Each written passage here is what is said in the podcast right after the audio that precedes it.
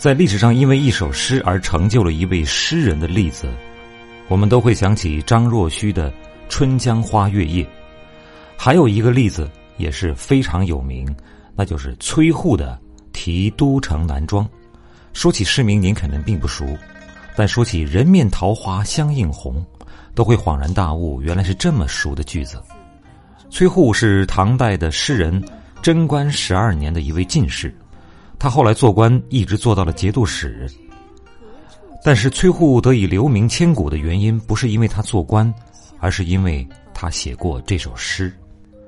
关于这首诗，唐代的孟起所编撰的《本事诗》当中就讲到了这个故事。《本事诗》所讲述的都是唐朝的诗人以及诗歌作品中的轶事和典故，有很多著名的诗篇。后世就是因为这本书，很多著名的诗篇和轶事才得以流传。这本本事诗当中所记载的诗人崔护题都城南庄的故事，是其中流传最广的一个。书中详细记载了这首诗原原本本的成诗经过，也流传出了一段脍炙人口的爱情故事。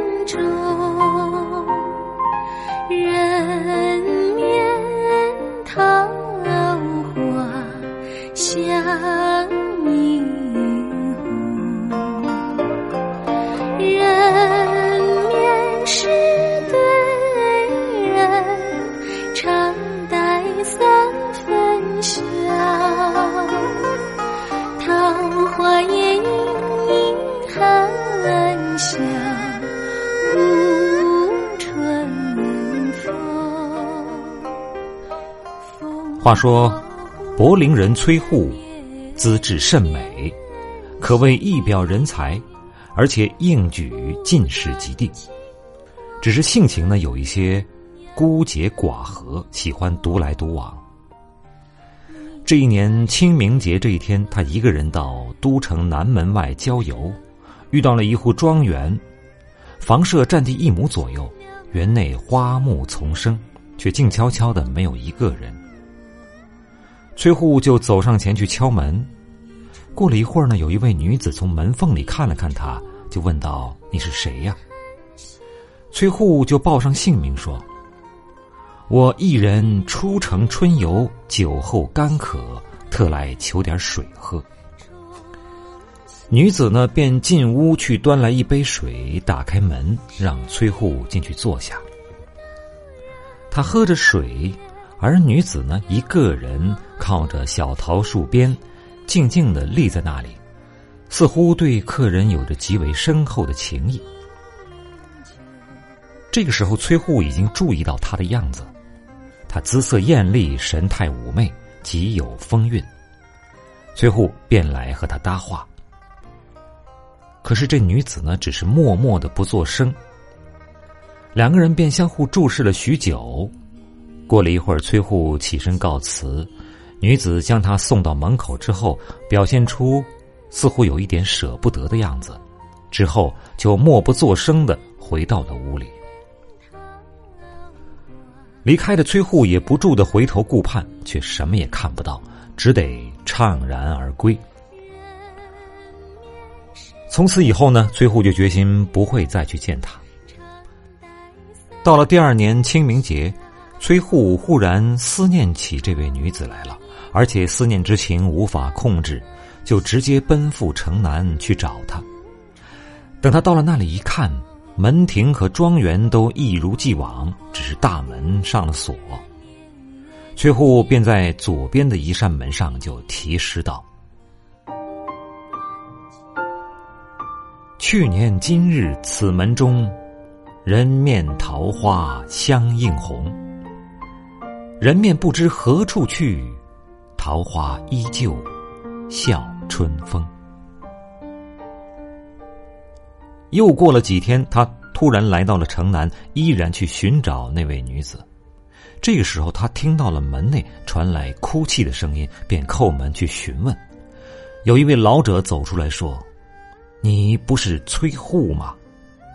崔护说：“我正是。”老者又哭着说：“那是你杀了我的女儿。”面对此言，崔护又惊又怕，不知该怎样回答。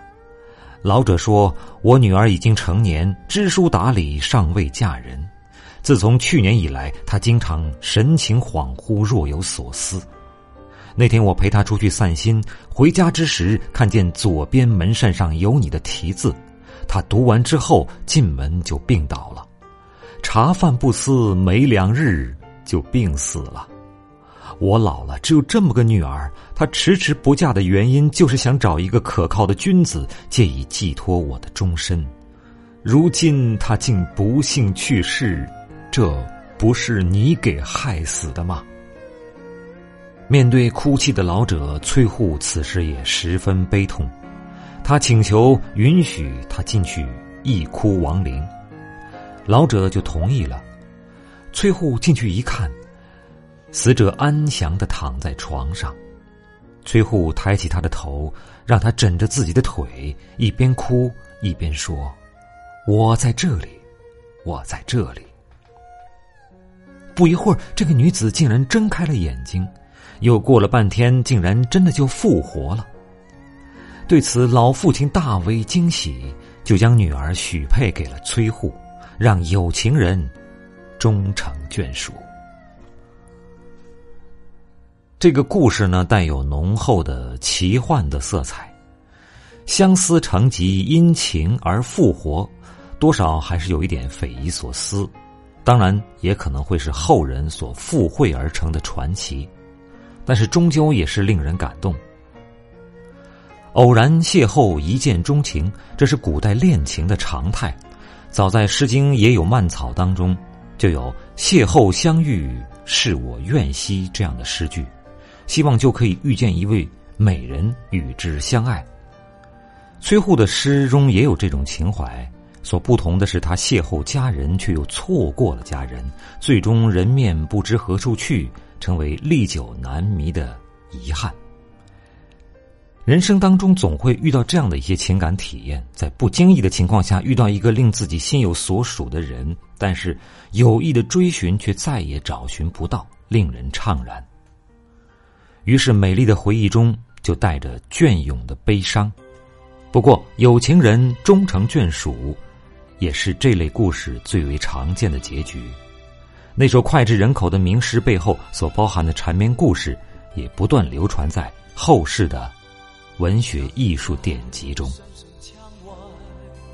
让窗前桃花盛开，用着我的心，用着我的梦，和往日的爱，这温柔已经不来。这时光已经不在，只有我的心牵动我的情，痴痴地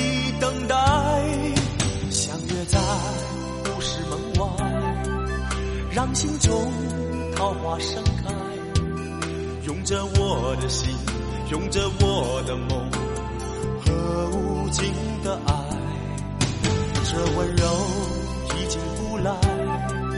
这时光已经不在，只有我的心牵动我的情，痴痴地等待。一片风雨吹过，一阵心痛过，重新浮现你的脸。红尘那样激动，笑容那样朦胧，眼神那样的伤感，像那岁月正在流淌。记忆正在遗忘，桃花依旧笑春天。一切都已结束，一切又已开始，让你变成我的永远。